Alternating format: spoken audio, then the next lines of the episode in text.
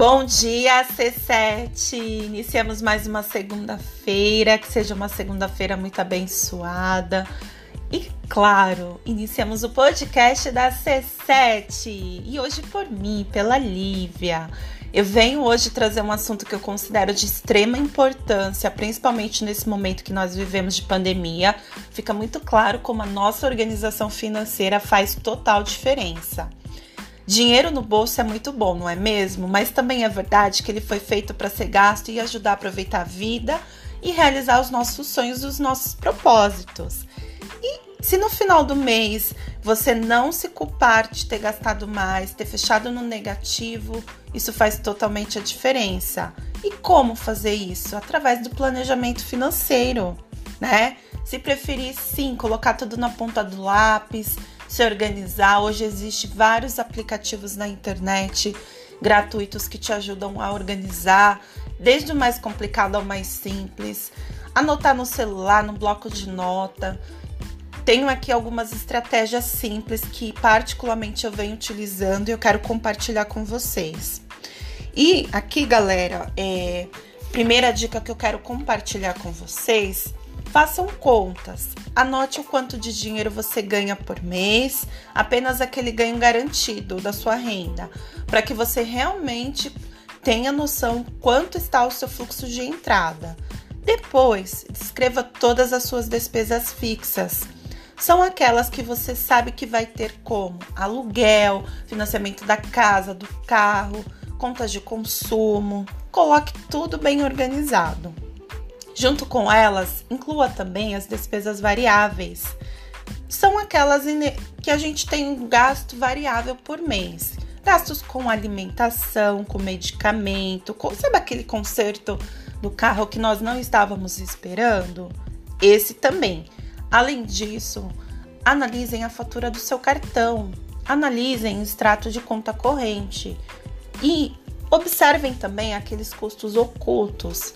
Sabe aquele cafezinho, aquela saída que a gente atualmente não dá mais, porém estávamos né, saindo, finais de semana, e muitas vezes ali a gente consegue enxergar de uma forma mais assertiva que nós estamos descontrolados, que não é o momento de gastar, que está fora do nosso fluxo.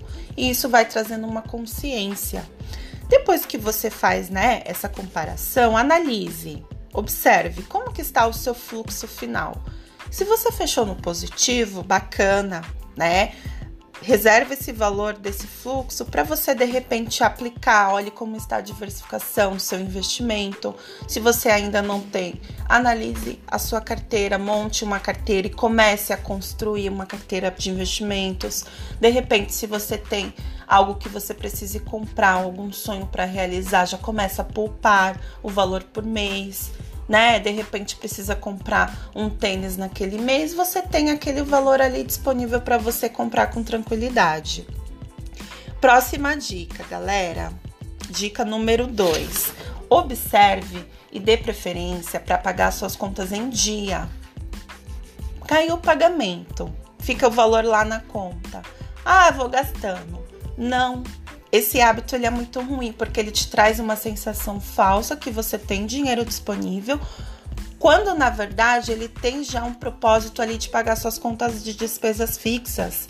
Já se organize, coloque no calendário, utilize o calendário do celular, né? Pagamento, por exemplo, dia 27, já se organize para pagar as contas. Assim você terá real disponibilidade do que você pode gastar. E aquela planilha anteriormente, né, da primeira dica, ela vai te trazer a consciência do que realmente está disponível para você utilizar. Terceira dica: controle-se. Não compre por impulso, se planeje. Evite comprar na hora que você vê aquele produto em promoção. Né? Hoje a gente é muito assediado pela internet, a gente abre lá o Google já vem várias propagandas, no nosso Instagram, né, mensagens, evite. Se o produto que você precise realmente é necessário, Hoje tem várias pesquisas de desconto, analise o desconto, olha a sua planilha. Se você não pode naquele momento, veja o quanto você precisa poupar e qual o tempo que você vai né, precisar para comprar o que você precisa. Se realmente não for de extrema urgência, espere um pouco mais. Quarta dica: pense no seu futuro sempre. Planeje os futuros, galera. O futuro é muito importante. Então, sabe aquele seu sonho de alcançar suas metas? Faça uma lista do que você gostaria de realizar, estipule um prazo, pesquise o valor necessário de acordo com o tempo que falta, calcule o quanto necessário você precisa guardar todo mês para alcançar, até alcançar o valor total. Isso vai te trazer realmente a consciência.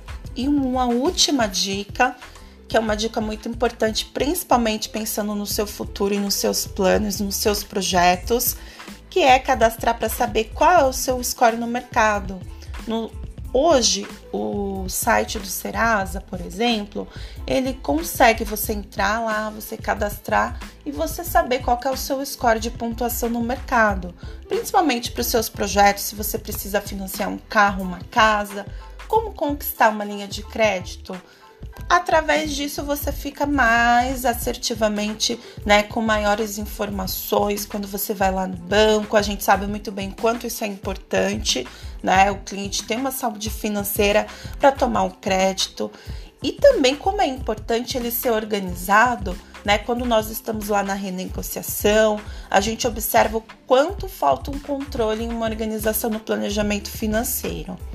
E essas dicas, galera, de verdade são dicas que eu utilizo na minha vida pessoal há algum tempo e que fizeram total diferença.